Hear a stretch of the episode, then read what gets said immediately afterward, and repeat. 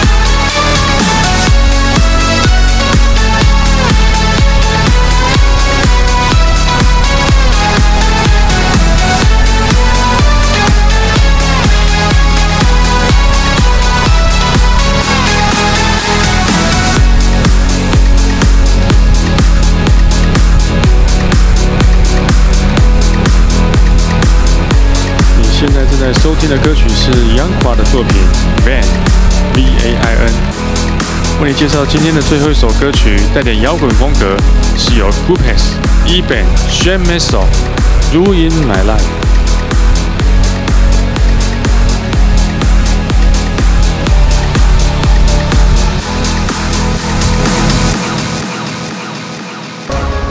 I miss the family I used to have.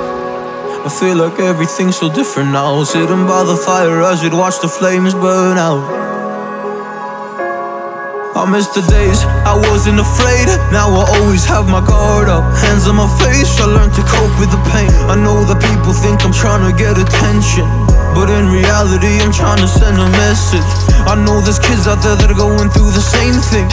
And if you're one of them, I hope to help your suffering. Just know it will get better, these feelings do not stay the same. No, they don't stay the same. I don't wanna make you feel bad,